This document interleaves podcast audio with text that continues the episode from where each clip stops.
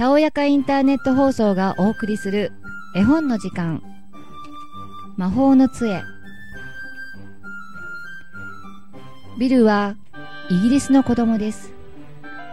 学校の休みの時召使いのジーヤに連れられてカモを打ちに出かけました。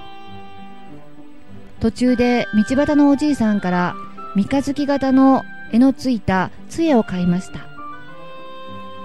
その杖は不思議な杖だよ。とおじいさんは言いました。沼に着くとジーヤはずっと向こうの方へ行ってカモの群れを沼の真ん中へ追い出しました。しかし鉄砲の弾はそこまでは届きません。ビルはじれったくなって杖の絵をぐるぐる回しながら独り言を言いました。あああそこへ行きたいな。すると不思議なことが起こりました。ビルは沼の真ん中のカモの群れのそばに立っていたのです。パンパンと鉄砲で2羽のカモを討ち取りました。それからさっきのことを思い出して杖の絵を回しながら「ああ岸へ帰りたいな」と言いました。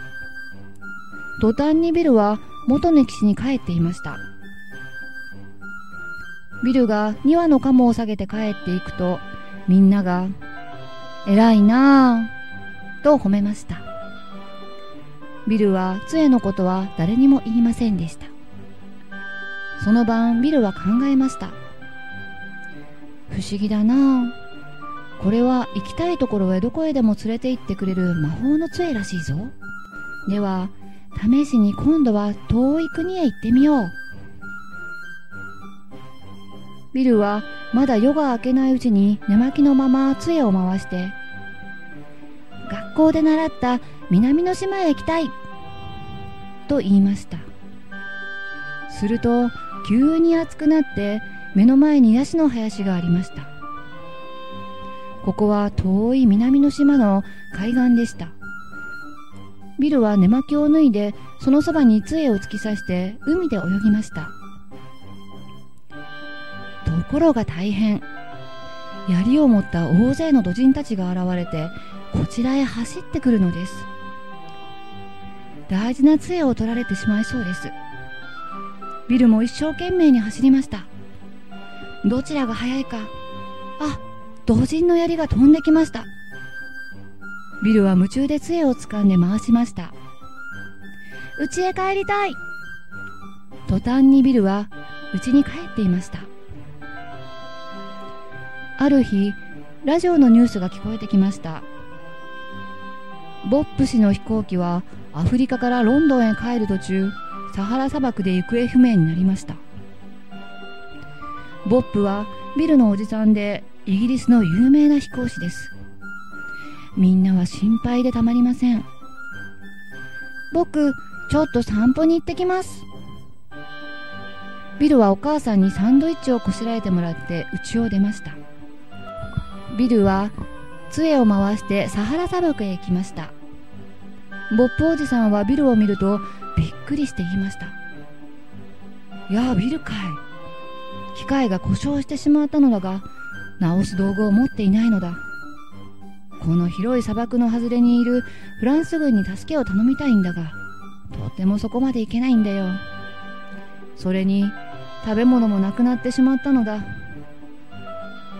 おじさんサンドイッチを上がりなさい。それからフランス軍に手紙を書きなさい。とビルは言いました。ビルは杖を回してフランス軍の兵営へ行きました。そしておじさんの手紙を見せました。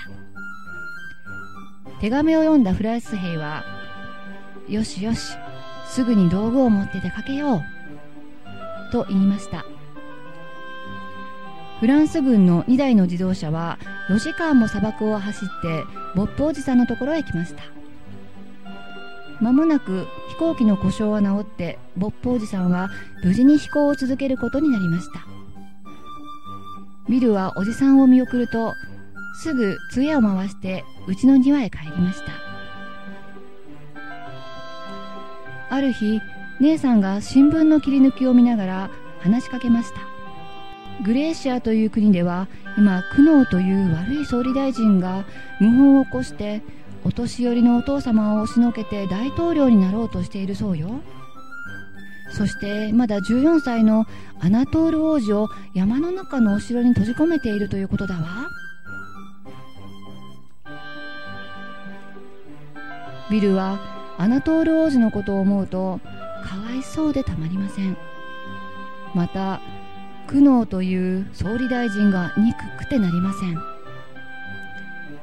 よしアナトール王子を助けに行こう。今度は大冒険だ。ビルは決心して杖を回して言いました。山の中のお城にいる王子のおそばへ。ビルはお城の真っ暗な屋根の上で王子に会いました。君は誰だ？どこからここへ来た？僕ビルと言うんです。イギリスからあなたを助けに来ました。さあ一緒に逃げましょう。それではゾシマ公爵の家へ連れて行って。ビルは王子と腕を組んでから急いで杖を回しました。公爵はビルに言いました。不思議な子供。君はまるで魔法みたいに王子様を救い出してくれて本当にありがとう。だがもしこのことが苦悩に知れたらきっとここへ軍隊が押し寄せてくるだろう。苦悩は今どこにいるのですか？今夜山のお城へ行くはずだ。ビルは杖を回して山のお城の階段に来ました。やがて下の方から苦悩が登ってきました。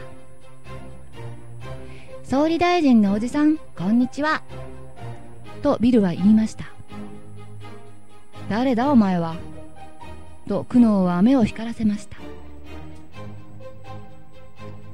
ビルが苦悩のそばへ寄っていくと苦悩はいきなりビルの肩をつかもうとしました。ビルはそれよりも早く苦悩の帯をしっかり掴んで杖を回しグレンモーアの谷へと言いました。途端に二人の姿は階段からパッと消えてしまいました。ここはビルのうちの別荘のあるグレンモーアの谷です。総理大臣のおじさんここは外国の山の中ですよ。ではさようなら。待てこの小僧。ビルは木陰に逃げ込んで杖を回してロンドンの自分の家へ帰りました。ビルは風邪をひいてそれから3日ほど寝ていました。やっと治ってアナトール王子の部屋へ飛んでいくと公爵は言いました。王様はお亡くなりになり代わってアナトール王子が王様におなりになるのだ。そして今日はお寺での儀式があるのに外国から帰ってきた苦悩が王子様をどこかへ連れて行ってしまったのです。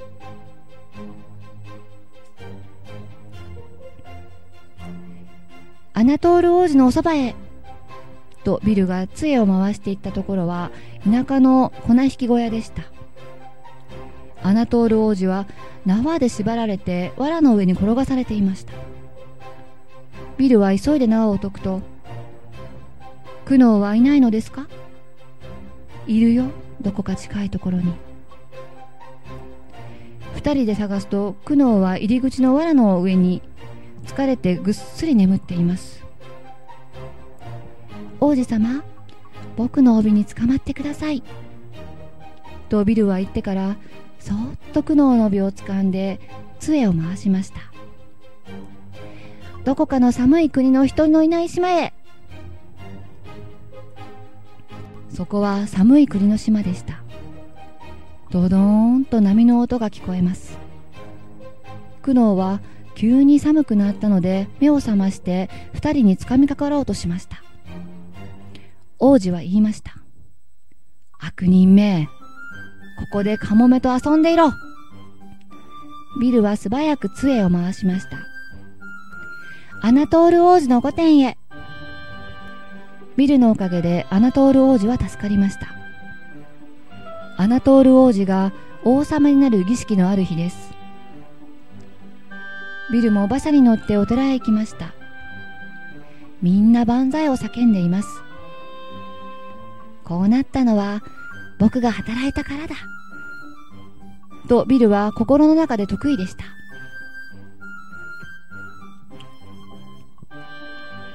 ビルはある日お母さんとサーカスを見に行きました。規則なので仕方がなく杖を預けましたが帰りがけに受け取ろうとすると杖はなくなっていました。